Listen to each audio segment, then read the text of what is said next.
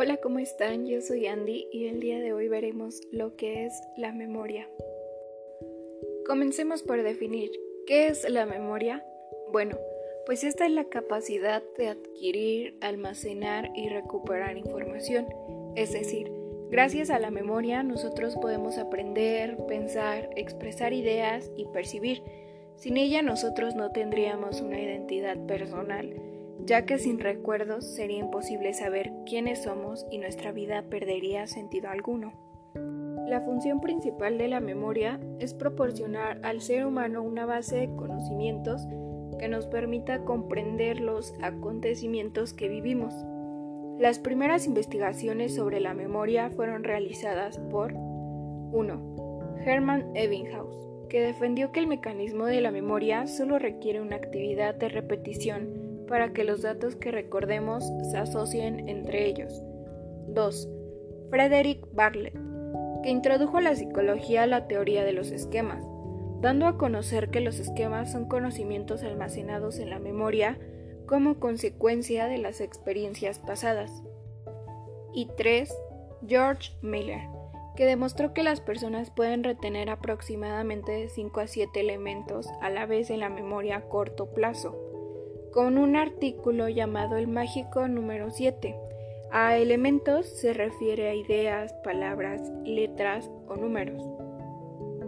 La psicología cognitiva actual, inspirada en los estudios de Bartlett, considera que el ser humano interpreta la información en función de sus conocimientos previos y así construye recuerdos.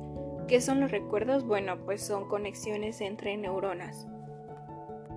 Por otro lado, la neuropsicología nos enseña que la memoria tiene diferentes niveles de procesar información. La memoria a largo plazo está representada en múltiples zonas cerebrales y la memoria implícita y explícita depende de circuitos neuronales. Ahora, los procesos básicos de la memoria. Este consta de tres etapas. La codificación, que es la transformación de los estímulos en una representación mental, el almacenamiento, que consiste en retener los datos en la memoria para su utilización posterior, y la recuperación, que es la forma en que las personas acceden a la información ya almacenada en su memoria. Los psicólogos Richard Atkinson y Richard Schifrin desarrollaron la teoría multialmacén y se reconocieron tres sistemas de memoria. 1. La memoria sensorial, esta registra la información que proviene del ambiente externo, explora las características físicas de los estímulos y registra sensaciones, transmitiendo esta información a la memoria a corto plazo y la duración de la información depende del sentido. 2. La memoria a corto plazo. Esta guarda la información que necesita en el momento presente. La duración temporal de esta información es breve, Dura entre 18 y 20 segundos, aunque si se interpreta bien podría durar más. Y 3. La memoria a corto plazo. Esta contiene nuestros conocimientos del mundo físico, el lenguaje, conceptos, cultura, etc. Sus contenidos se mantienen durante unos minutos, varios años o bien toda la vida. Existen diferentes memorias a largo plazo. Te las voy a describir de manera breve. La memoria declarativa almacena información de hechos y acontecimientos.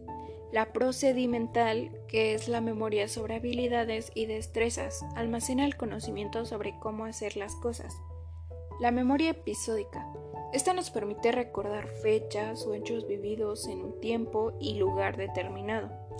Memoria semántica, que almacena el conocimiento del lenguaje y del mundo independientemente de su aprendizaje, como la comprensión del conocimiento cultural. La memoria explícita. Esta es intencional. Incluye aprendizajes sobre lugares, personas o acontecimientos que podemos relatar. Y la memoria implícita, que es incidental y nos permite aprender cosas sin darnos cuenta y sin grandes esfuerzos, como cuando aprendemos a andar en bici o a conducir. Ahora, ¿cómo es que podemos mejorar la memoria? Bueno, pues existen cuatro principios generales para poder recordar las cosas con mayor facilidad. La atención. Debemos atender los estímulos importantes e ignorar los irrelevantes. Estos no nos servirán de nada. El sentido.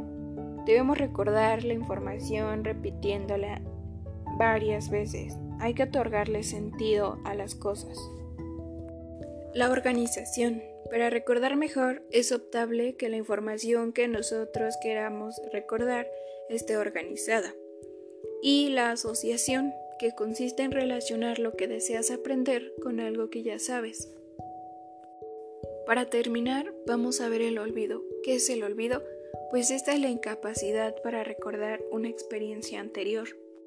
La buena salud de la memoria depende del olvido. Imagínense poder recordar cada día desde que nacimos. Nuestra memoria estaría saturada de información y recordar todo básicamente sería una locura. Y bueno, esto ha sido todo. Espero que haya sido de su agrado y sobre todo lo hayan comprendido. Nos vemos.